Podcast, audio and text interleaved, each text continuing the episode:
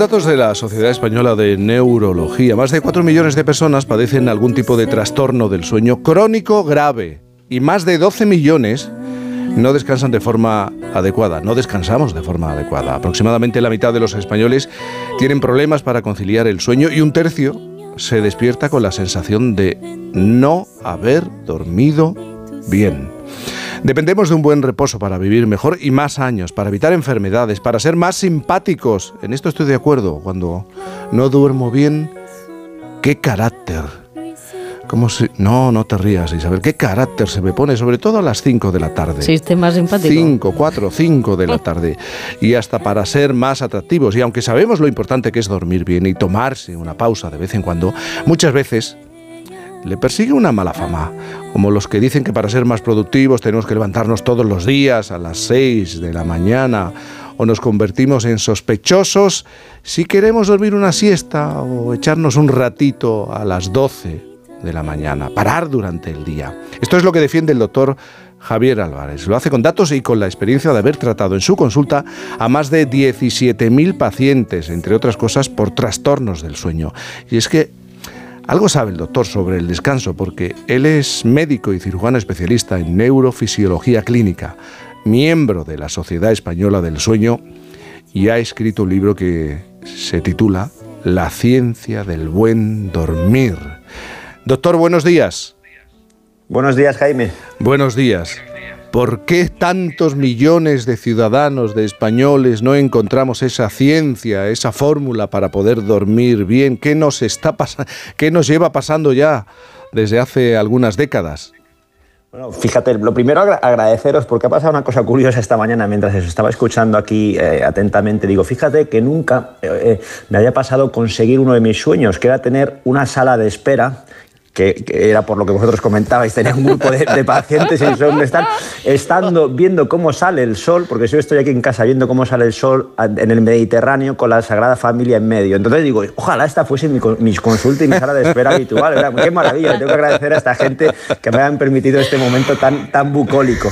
Y lo mismo que os pasa a vosotros un poco, ¿no? Eh, eh, saliendo de, de, la broma, si me la, me la permitís, pues pasa, pasa en nuestra sociedad así, la, la población duerme mal, duerme mal. Eh, la mayoría de la población duerme poco, menos horas de las que necesita, y luego las patologías del sueño son muy prevalentes, son muy frecuentes. El, insomnio, el ronquido, la apnea del sueño, el síndrome de piernas inquietas, los trastornos del ritmo circadiano, eh, adolescentes privadísimos de sueño, son muy, muy frecuentes y muy poco diagnosticados. Pero por suerte, tenemos herramientas y conocimientos más que de sobra para poder diagnosticarlos, tratarlos bien y que el paciente, la persona, cambie su calidad de vida, porque los trastornos del sueño afectan muchísimo a nuestra salud en muchísimos aspectos que la mayoría de los oyentes ya conocen, pero además afectan, como bien decíais, a nuestra calidad de vida, si estoy más irritable, si estoy menos, si estoy más simpático, si estoy más creativo, si tengo mejor capacidad de concentración, de atención, de memoria. Eh, por lo tanto, es, algo muy bonito dedicarse a ello, porque podemos hacer muchas cosas para permitir que todos los que estáis ahí y todos los que nos están oyendo puedan tener mejor salud y mejor calidad de vida. Pero en el caso de nuestro país es más acentuado el, problema. Eh, dormimos peor que los franceses, que los alemanes, que los ingleses. Bueno, las tasas de insomnio, pues, según algún estudio, pueden ser un poquito más altas, pero en el mundo occidental tampoco hay tantas diferencias en este sentido. Eh, nos perjudica bastante en nuestro país, en, España, los horarios que tenemos. Los horarios tan tardíos eh, de, trabajar hasta tan tarde, con, tanto presencialismo, eh, de, cenar muy tarde, em, de actividades extraescolares de nuestros jóvenes tardísimas, hacen que al final estemos más privados de sueño. Porque en las más patologías, bueno, pues sí, en las sociedades que hay un poquito más de, sobrepeso y obesidad, predomina más la apnea del sueño. Vamos siguiendo a los americanos, en esto nos, ganan, pero bueno, si, como sigamos ganando peso también iremos por ahí. En el tema del insomnio, hombre, está muy relacionado con, el nivel de estrés, ¿no? Entonces, este sistema nervioso simpático que antes comentabais, que, hace mucha gracia el simpático por su nombre, pero no os fiéis del simpático. El simpático no es nada simpático, ¿eh? Ojo, ojo, aquí os tengo que decir una cosa que hay una pequeña confusión.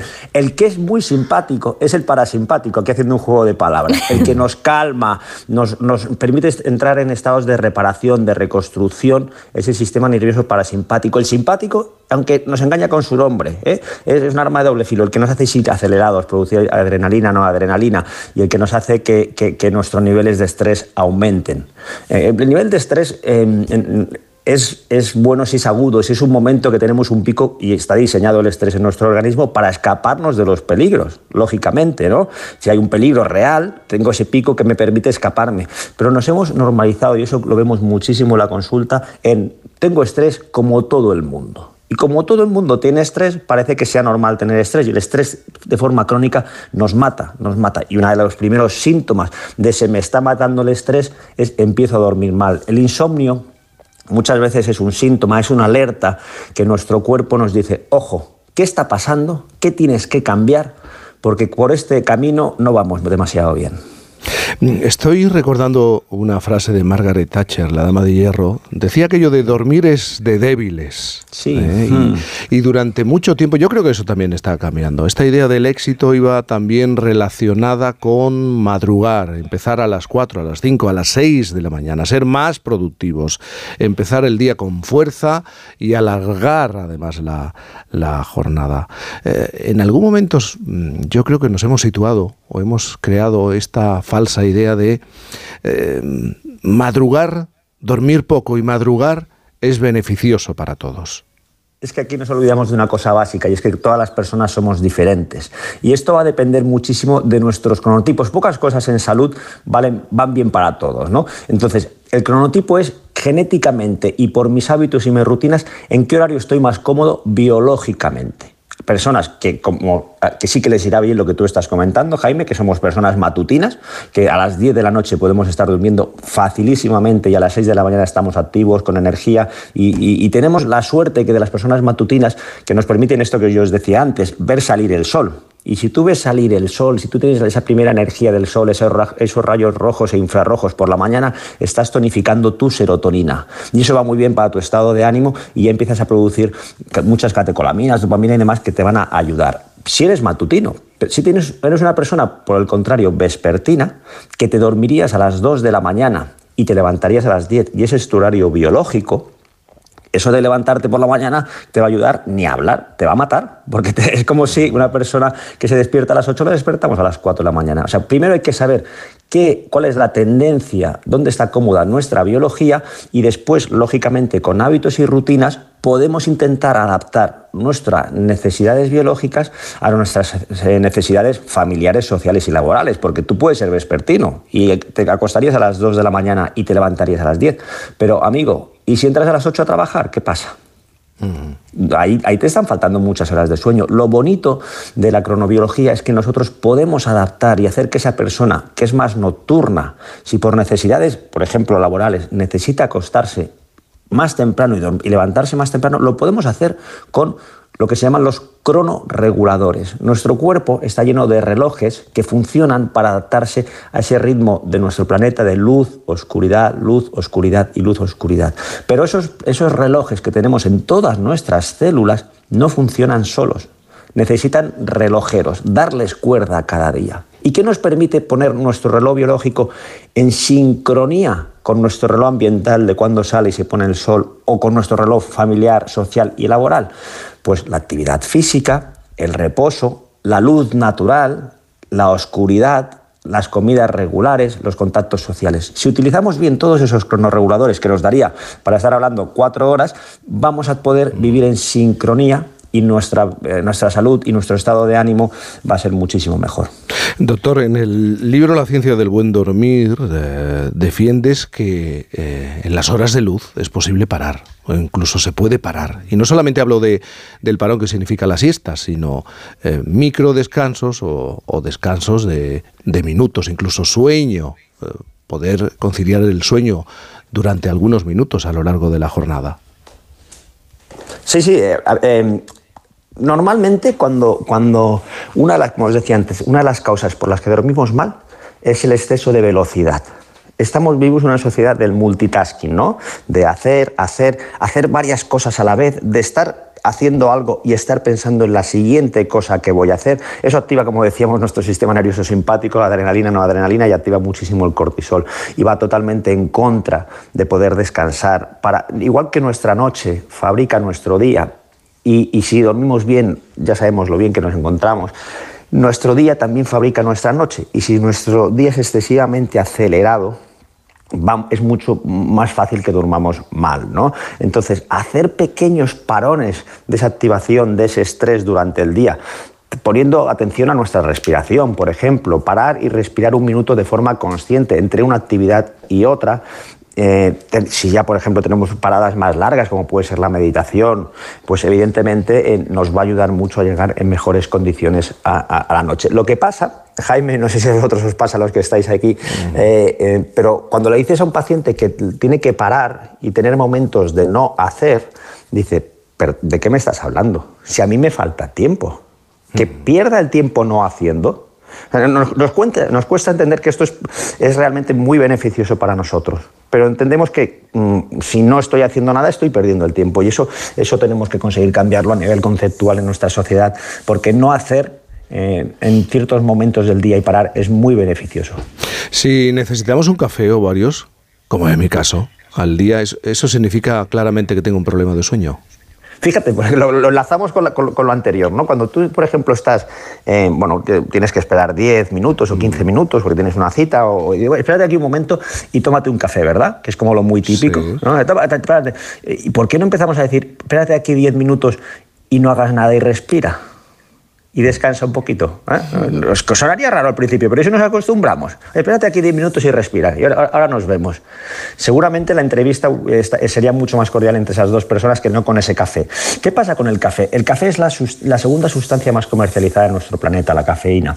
y tiene sus beneficios, lógicamente, también para nuestra salud, pero abusamos de ella. Eh, una persona que tiene insomnio no debería tomar cafés, como mucho un café a la mañana. Pero si, si yo lo que estoy haciendo es tomarme varios cafés durante el día para aguantar el día porque no he tenido el, descanso fisiológico que es el sueño, lo que estoy es engañando a mi cuerpo. La cafeína en nuestro organismo lo que hace es unirse a unos receptores cerebrales que se llaman de adenosina. La adenosina son los productos de desecho de nuestro organismo de nuestro metabolismo, el café se une ahí y no nos deja percibir nuestro cansancio. Y al no dejarnos percibir nuestro cansancio estamos desconectándonos de nuestro cuerpo. Y cuando comemos, eh, bebemos café de forma crónica, 4, 3, 4, 5, 6 cafés al día o más. Yo me he encontrado en la consulta pacientes que tomaban 14 y 15 cafés al día y no entendían que eso les podía perjudicar. Venían por un problema de insomnio, ¿no? Cuando tomamos mucho café al día de forma crónica, nuestro cuerpo se puede empezar puedo empezar a tolerar la cafeína, es decir, que casi no me hace efecto y tengo que aumentar la dosis. Y al final estoy en cuatro o cinco cafés al día casi casi sin, un efecto que note, porque ya no, tengo, no noto ese impulso que me da, esa mayor concentración inicial, esa mayor eh, energía, y lo que hago es estar en, una especie de, montaña rusa de subidas y bajadas de activación y desactivación. ¿no? Entonces hay que personalizar como casi todo, no hay que personalizar mucho. Habrá personas que, metabolicen mejor el, café, la cafeína y tomando dos, tres cafés no les afecte en exceso. Mm, pero bueno, aún así hay que tener en cuenta que la vida media de la cafeína es larga. a las seis horas de tomar un café, todavía un 50% está activo en nuestro cerebro y a las 12 horas de tomar un café, el 25% todavía está activo en nuestro cerebro. O sea, un café de las 3 de la tarde, a las 3 de la mañana un 25% está activo en nuestro cerebro. Entonces tenemos que ver un poquito eh, y, nos, da, nos encontramos muchas veces con, paradojas de pacientes que toman eh, fármacos ansiolíticos o hipnóticos para relajarse y a la vez toman varios cafés al día para activarse. Estamos volviendo loco nuestro cerebro. Isabel. Doctor, eh, ha dicho antes eh, lo de la, fábrica, ¿no? los relojes que tenemos dentro y las fábricas, varias fábricas que tenemos dentro. Hay una a la que no podemos engañar ni autoengañar de ninguna de las maneras, que es la fábrica de hormonas. Y aquí hay una gran diferencia ¿no? entre unos y las otras. ¿Por qué nosotras necesitamos dormir más?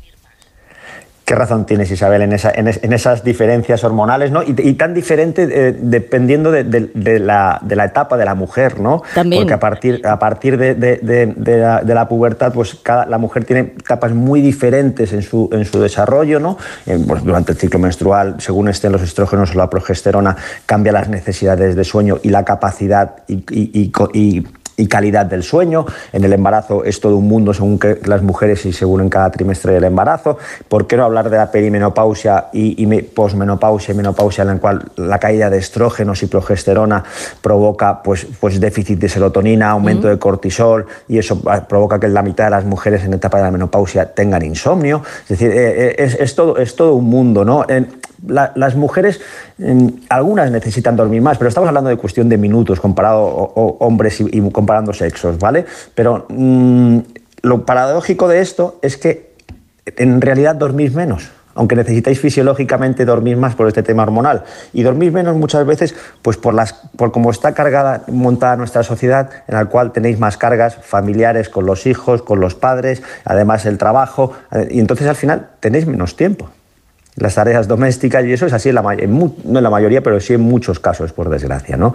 Entonces, en el caso de la mujer hay que poner un especial cuidado porque, por una parte, las características sociales eh, nuestras os llevan a tener menos tiempo y más sobrecarga, y por otra parte, las características hormonales en muchos momentos de vuestra vida os perjudican en el sueño. Doctor Javier Álvarez, Javier, ¿cómo has dormido hoy? Te lo puedo preguntar. Pues mira, he dormido, eh, eh, claro que sí, a mí me, esto, es, como... ¿El doctor Sueño duerme? la pequeña pregunta al doctor Sueño, ¿no? Así entre, entre, dientes. Pero tú, tú eres Javier, me lo, me lo dices aquí en, en, directo y me encanta, pero normalmente es la pregunta que muchas veces te hacen cuando acabas la conferencia y tal. Sí, sí, sí pero bueno, pero tú cómo duermes, ¿no? Y como se te ocurra sacar una foto eh, con un poquito de cara de sueño, te, tienes el lío, ¿no? Sí. Pues pues mira, yo he dormido, he, dormido bien, Jaime. Yo ayer a, las, un poquito antes de las 11 estaba dormido y me he despertado de forma natural a las 7 y media. Tenía puesto el despertador para vosotros 10 minutos más tarde, ¿no? Si te despiertas de forma natural, eh, mm, es muy buena señal. Quiere decir que has dejado a tu cuerpo dormir todas las horas que necesitas. Si, si en el contrario te despiertas con una alarma de que venga, boom, y ya tienes que empezar a correr, mm, ya te han faltado horas de sueño porque tu cuerpo no mm. se había despertado todavía, ¿no? Pero esto, para, para poder conseguir lo que a veces suena utópico, tenemos que organizar nuestro día de tal manera que el sueño sea una prioridad que conseguir las horas de sueño que necesitamos sea una prioridad. Lo que a veces pasa a veces es que nos gusta hacer tantas cosas o tenemos montado nuestra vida de tal forma que no nos queda tiempo que se las quitamos al sueño por estas frases eh, nefastas como las que comentabas ¿no? de Margaret Thatcher de dormir es de mm. débiles o Thomas Edison que decía que dormir era un, era un vestigio de nuestro pasado cavernícola, eh, ni muchísimo menos. Yo os recomiendo eh, que, esa fantástica sala de espera que, me habéis tenido el placer de mm. montarme esta mañana con, con el sol naciente, eh, bueno, empecemos a, concienciar sobre la importancia del sueño, que no haya muchas más noches en blanco, ni entre vosotros ni entre vuestros oyentes, y que cuidemos un poquito el sueño, porque al final una sociedad bien dormida es una sociedad mejor, es una sociedad más empática, es una sociedad más creativa, es una sociedad más amorosa, más cariñosa, menos irritada, menos, menos acelerada. Por lo tanto, eh, yo duermo bien para intentar quizá dar ejemplo, mm. porque te puedo asegurar, Jaime, que si no me dedicase a esto, dormiría muchísimo peor. Y cuando no me dedicaba a esto, cuando era bastante más joven, mm. dormía peor y también iba privado de sueño. Y la experiencia, el conocimiento científico y sobre todo de lo que más he aprendido yo en mi vida, de mis pacientes, me han ayudado a intentar dormir, o por lo menos intentar poner las herramientas para dormir mejor. Hay noches malas, por supuesto que hay noches malas, Jaime. Hoy no ha sido una de ellas, por suerte.